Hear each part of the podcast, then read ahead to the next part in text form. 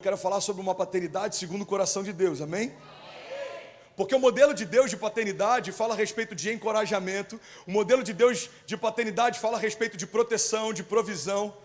Olha que interessante, a Bíblia diz que quando Moisés recebe de Deus uma missão, Moisés olha para ele e olha para a missão e fala: Deus, mas quem sou eu? A resposta de Deus para ele é: Eu estarei com você. A paternidade no modelo de Deus sabe que você não tem tudo o que você precisa. Irmão, eu quero pregar essa noite, pega essa chave. Você não tem tudo o que você precisa, mas o fato do pai estar com você já é tudo o que você precisa. Então, às vezes, o filho olha para si e fala: Eu não tenho o que eu preciso para chegar lá, mas a chave não é o que você já tem, é o que o pai tem para te dar. Deus, quem sou eu para libertar o povo, para afrontar Faraó, para passar pelo mar? Deus fala para ele: Filho, eu sou com você. O salmista em outro momento fala: Mesmo que eu ande por um vale de sombra e morte, mal nenhum eu temerei, porque tu estás comigo. A chave da paternidade, segundo o coração de Deus, é o fato de Deus, como um bom pai, nunca deixar o seu filho desamparado. Aí talvez alguns vão dizer, pastor, mas na minha história não é bem assim que funcionou, porque no ano passado eu enfrentei a maior crise da minha história. Porque há 10 anos atrás eu enfrentei um momento difícil na minha casa, porque esse ano eu, sei lá, eu perdi a minha empresa, ou eu enfrentei um momento difícil de saúde. Irmão, olha para mim. A gente tem que entender que o fato de Deus permitir que algumas coisas aconteçam, não significa que Deus não nos proteja enquanto elas acontecem. O mesmo Deus que permite é o Deus que protege. Deus permitiu a fornalha, mas protegeu na fornalha, inclusive dançou com eles lá dentro. Deus permitiu a tempestade, mas protegeu na tempestade. Deus permitiu o gigante, mas protegeu do gigante. Deus, Deus permitiu tudo que os heróis da fé enfrentaram, mas protegeu cada um deles. Então eu tenho que entender que a paternidade de Deus não significa um Deus que me livra o tempo inteiro, mas um Deus que me protege o tempo inteiro. Você está comigo? O problema é que às vezes a gente está com uma paternidade deformada e a gente acha que um bom pai me livra do processo. Se o teu pai te livra do processo, o teu pai está te poupando da promessa, porque por mais que meninos possam ouvir de Deus visões de futuro, Deus só faz acontecer quando a gente se torna homem. Hum. Deus não tem problema em compartilhar visões e sonhos com meninos. Compartilhou com José quando ele era novo, compartilhou com inúmeros heróis da fé visões e sonhos. Mas por mais que Deus não tenha problema em compartilhar com você enquanto você é menino, Ele não vai fazer enquanto você não se torna homem. A Bíblia diz que Jesus, ele crescia em sabedoria diante de Deus e do povo. João Batista crescia em sabedoria diante de Deus e do povo, até que chegou o dia em que ele se revelou para Israel. Irmão, olha para mim. Jesus cresceu em secreto antes de se revelar em público. Cadê Jesus? Cadê Jesus? Mandaram matar todos os primogênitos, queriam pará-lo antes do ministério dele começar. Cadê Jesus, irmão? Está no deserto. Cadê Jesus? Está na sinagoga. Cadê Jesus? Ele está aprendendo. Até que chega um dia que Jesus se levanta. Porque antes da gente começar a liberar em público, a gente precisa gerar em secreto. Então a paternidade, segundo o coração de Deus, ela prepara antes do envio, ela prepara antes da promessa.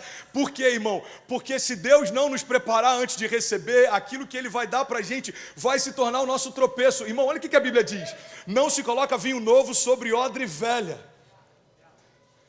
A gente pode achar que isso é um castigo de Deus, mas isso é uma proteção de Deus. Porque o vinho novo, quando era colocado numa odre velha, a odre velha não suportava o poder do vinho novo. Então, se você coloca um vinho novo numa odre velha, ela se rompe e se perde a odre e o vinho. Olha para mim, vocês estão comigo? Então Deus está dizendo: Eu estou te poupando porque eu te amo. Eu estou te poupando por zelo, não porque eu não quero dar, porque isso não é bom para você agora. Então, renova a tua odre e eu derramo o meu vinho. Essa é a paternidade no padrão de Deus. Não é um pai que dá tudo na hora que a gente quer, é um pai que dá na hora que a gente está pronto para receber. Então, o que a gente tem que entender é que Deus sempre está pronto para dar. Talvez o que está faltando em mim é estar pronto para receber o que Ele sempre quis me dar. Você acha que eu não queria poder ter a oportunidade de plantar uma igreja no início da minha conversão? A pergunta é: eu estava pronto para isso? Você acha que eu gostaria de ter a oportunidade de pregar para príncipes da minha geração? A pergunta é: eu estou pronto para isso? Quantos que querem ser pai, mas a pergunta que a gente tem que fazer é: eu estou pronto para isso? Porque quando eu entendo, irmão, que tudo que Deus permite que eu passo é um processo, eu, eu paro de rejeitar o processo, eu começo a abraçar eles. Os processos não são o seu problema, os processos são uma ponte que Deus constrói para te levar para as promessas. O processo separa meninos de homens. Você está comigo? Diga amém. Processo, irmão, processo é libertador, processo ativa dons e chamados, processo forja caráter, processo nos ensina sobre resiliência. Resiliência foi uma palavra de ordem no ano passado. Resiliência nada mais é do que a capacidade de levantar depois que caiu. Não significa que a gente não vai cair, você vai cair, você vai tropeçar, você vai errar. Você vai entrar numa porta que você jura que é de Deus e depois você vai ver que não é. É normal, faz parte. Fala comigo, isso é vida real. Isso é vida real, irmão. Agora, o segredo não está da gente ficar com medo e nunca entrar. O segredo está em saber que, mesmo se eu tropeçar, o meu pai está pronto para estender as mãos e me colocar de pé de novo. Você está comigo? Qual é a característica que a gente vê na, na paternidade de Deus o tempo inteiro?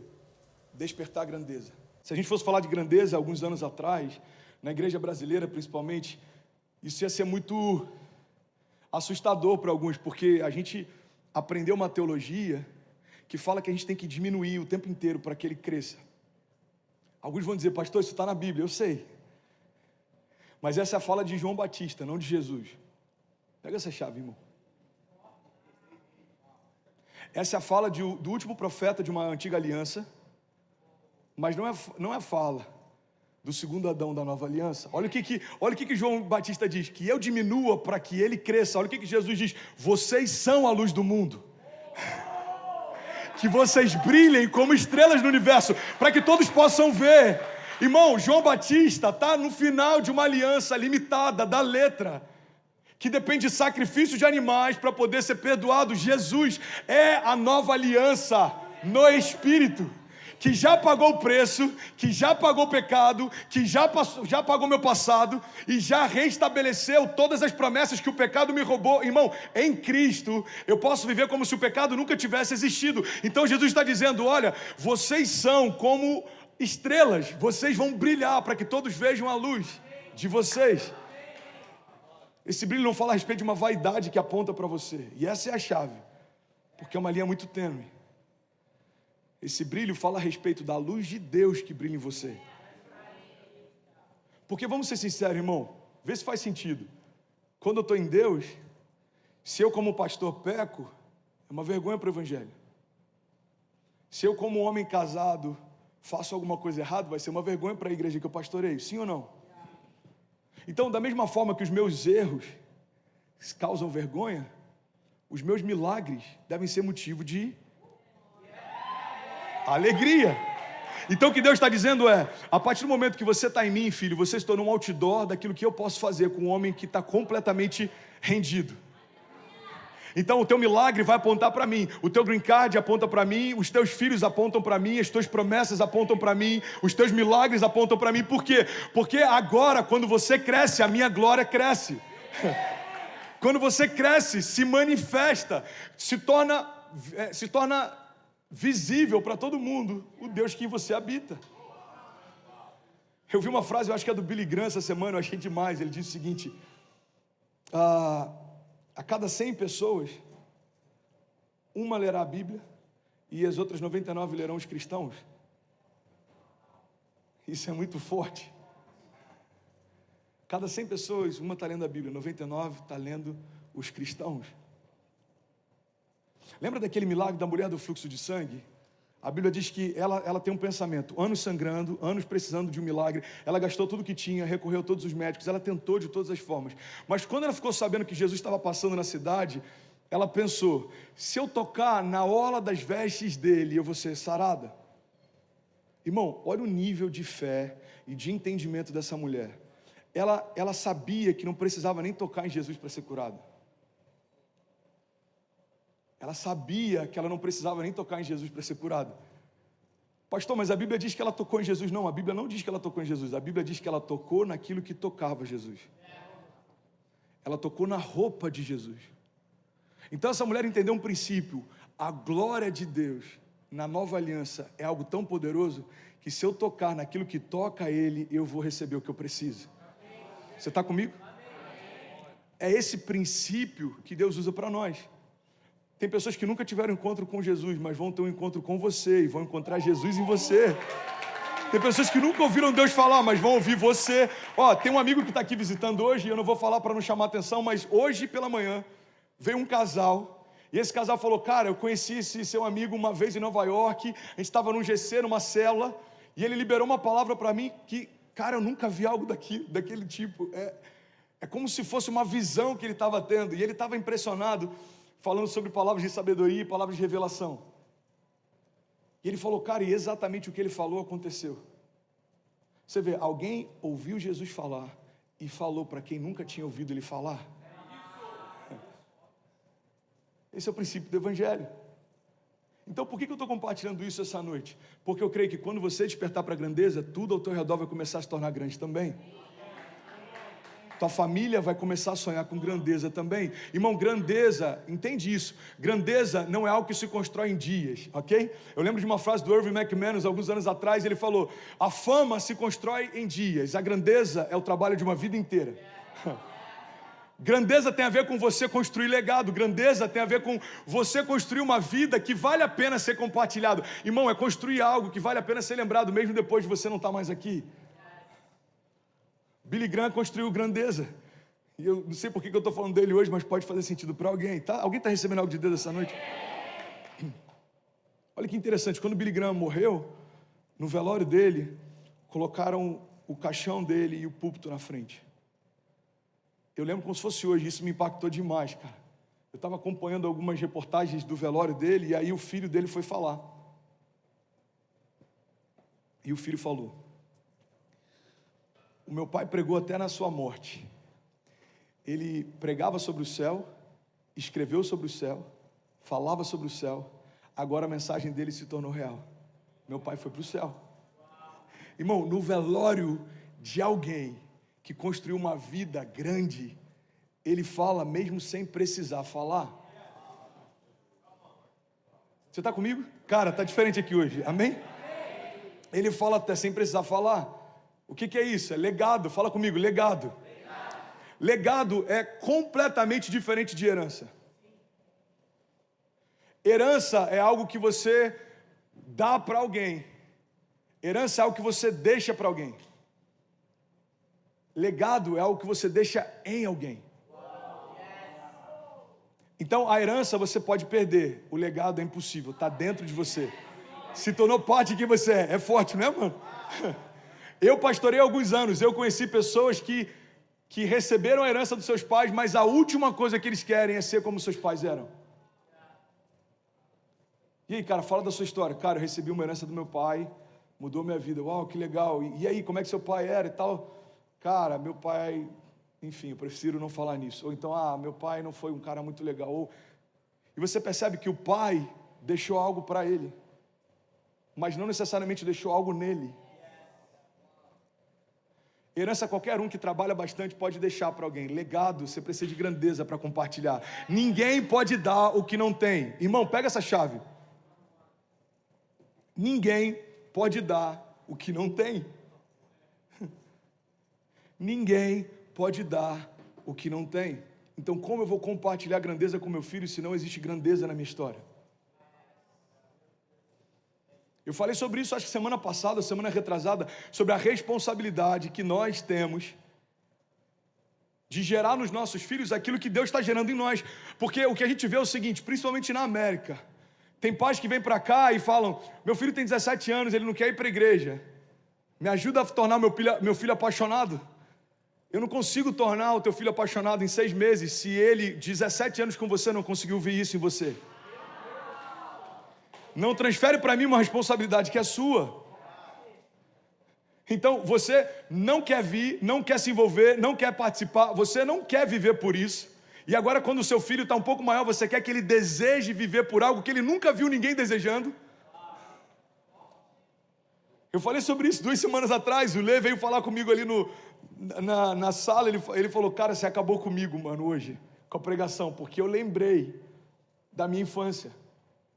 Eu acabou, acabou a pregação, ele falou: eu, eu precisei ligar para meus pais e agradecer. Eu falei: obrigado. Eu sou apaixonado pela igreja hoje porque vocês são apaixonados pela igreja.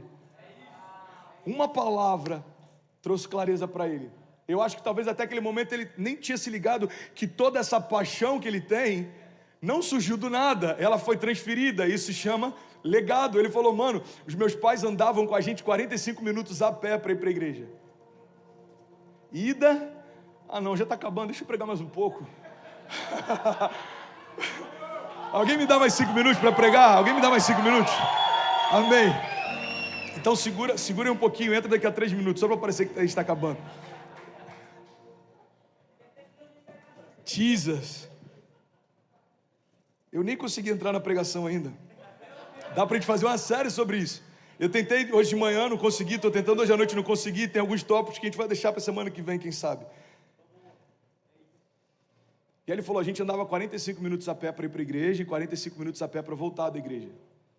E aí, quando meu pai conseguia carona, ele mandava eu e meu irmão na frente e ele voltava de carro. Perdão. Ele mandava eu e meu irmão de carro e ele voltava a pé. Então entende isso. Uma criança está vendo paixão nos pais e ele não vai precisar fazer esforço para ser apaixonado. Por quê? Porque isso passou a ser quem ele é. Então, eu creio, irmão, eu posso errar de várias formas, mas uma coisa que nunca vai faltar para minha filha é referência de que o pai dela era apaixonado por Jesus. O vídeo dela, o que me quebrou, eu comecei a ver hoje de manhã, em casa, tomando café, eu parei, eu falei, não, deixa que eu vou terminar de ver na igreja. Uma frase dela, para mim, deu uma sensação do tipo, cara, vale a pena, a gente está indo bem. Ela falou: Meu pai é um pastor grande. Olha que louco isso, eu não tinha nem ideia, irmão. E eu estava pregando sobre paternidade que desperta a grandeza. Ela falou: E ele está mudando o mundo. O que, que uma criança que vê no seu pai alguém que está mudando o mundo vai querer ser quando crescer? Faz sentido? Então, quando, quando o mundo tentar falar para ela, você tem que ser igual, ela vai falar: não dá, eu, eu, eu nasci para mudar o mundo, não para me conformar com ele. Irmão, isso é Romanos: transformai-vos, pois, pela renovação do vosso entendimento, para que então possam experimentar qual é a boa, agradável e perfeita vontade de Deus. Alguém que foi gerada por um pai que está transformando o mundo não vai querer nadar na mesma corrente que o mundo inteiro está nadando. Eu fui gerada para colocar o mundo de cabeça para cima. Eu fui gerada para fazer história. Pastor, você acha que você não acha que isso é um pouco de, sei lá, de prepotência? Não, eu acho que é um desperdício se você viver qualquer coisa longe disso. Sendo príncipe, sendo filho do Deus vivo, carregando dentro de si o mesmo poder que ressuscitou Jesus dentre os mortos, e achar que você foi gerado por Deus para pagar contas, comprar coisas e viver uma vida normal. Não, você não foi gerado por Deus para viver uma vida normal, porque uma vida normal pessoas normais vivem. Você foi gerado por Deus para viver uma história sobrenatural, porque isso só os filhos de Deus podem. Somos pessoas ordinárias, mas servimos a um Deus extraordinário. Não dá para ser diferente disso, por quê? Porque Deus colocou grandeza em mim. Deus decidiu habitar. Irmão, deixa eu falar uma coisa. Se existe alguma resistência no que eu estou pregando na, na, mente de alguém aqui, ou alguém que está online, já somos 8 mil pessoas conectadas. Suécia, Austrália, Bolívia, Alemanha conectadas também. Japão, Angola, Argentina, Moçambique, Brasil, Portugal, Estados Unidos. Deixa eu te falar uma coisa.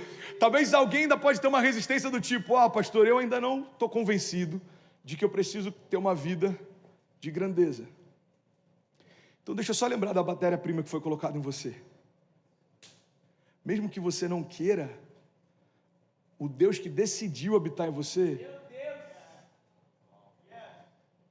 Ele é grande. É como um tesouro colocado em vaso de barro. Isso é que nós somos. O vaso é de barro, é simples, é frágil, é limitado, mas tem um tesouro colocado dentro dele. Esses dias acharam um diamante é o terceiro maior do mundo, se eu não me engano. Essa semana passada eu vi a matéria. Sabe o que é interessante? Se eu pegar o, o cofrinho da Ceci e colocar esse diamante lá dentro, não vai diminuir o valor do diamante por conta do lugar que ele foi depositado.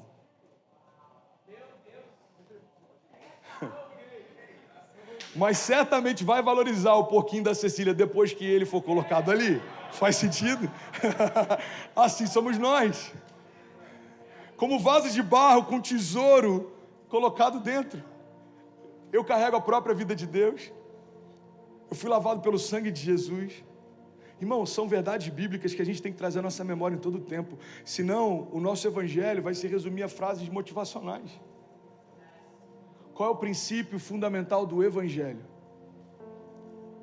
O único que poderia me julgar preferiu morrer no meu lugar. O único filho de Deus se fez homem para que todos os homens pudessem ser feitos filhos de Deus.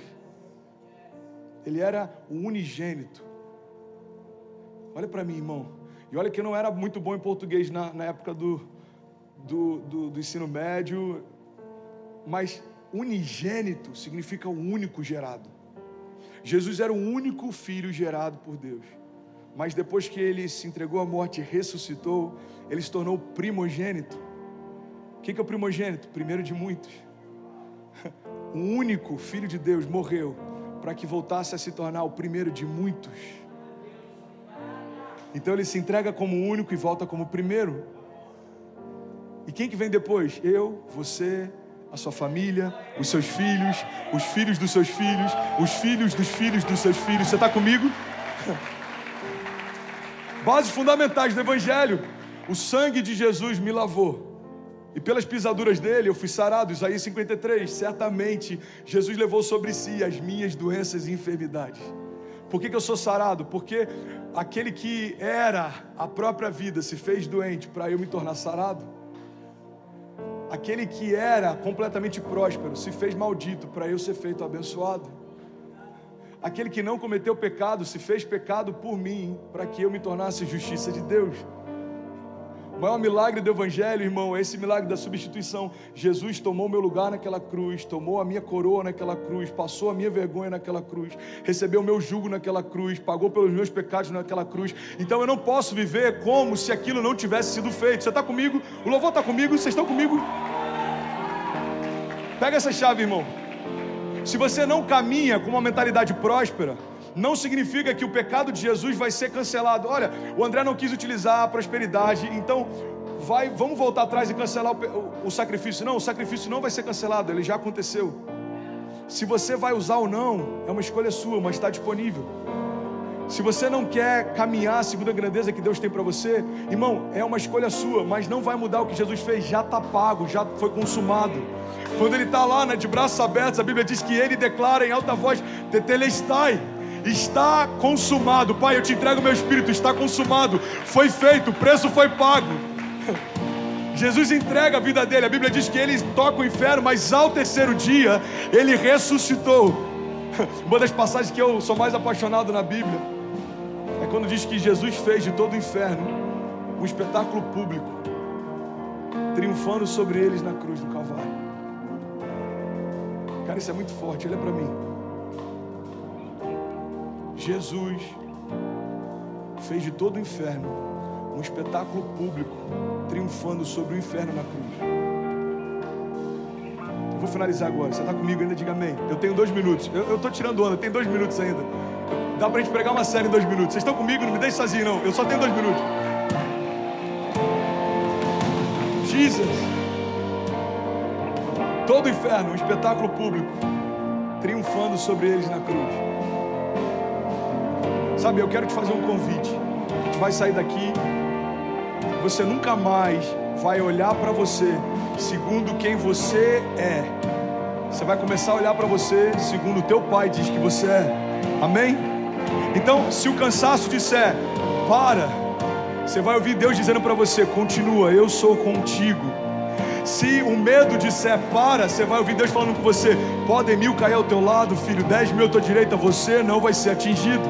Se vier uma crise financeira, você vai lembrar, Filipenses 4,19: O meu Deus suprirá todas as minhas necessidades, segundo as suas riquezas em glória. Irmão, se vier qualquer condenação, você vai lembrar: eu sou santo, inculpável, livre de qualquer condenação. Se o pecado tentar falar para você quem você é, você vai poder falar: e não me procura no meu passado, eu não estou mais lá. Jesus mudou a minha história. Você está comigo?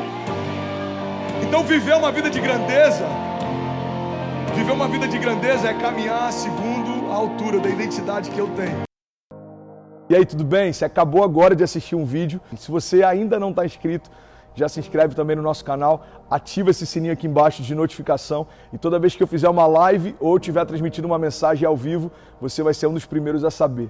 Mas eu deixei mais duas indicações aqui que eu espero que façam muito sentido para você. Então já aproveita e clica para assistir a próxima mensagem, beleza? Seja bem-vindo ao time de incendiários e eu espero de verdade que essas mensagens mudem a sua vida como elas têm mudado a minha também. Até a próxima. Valeu!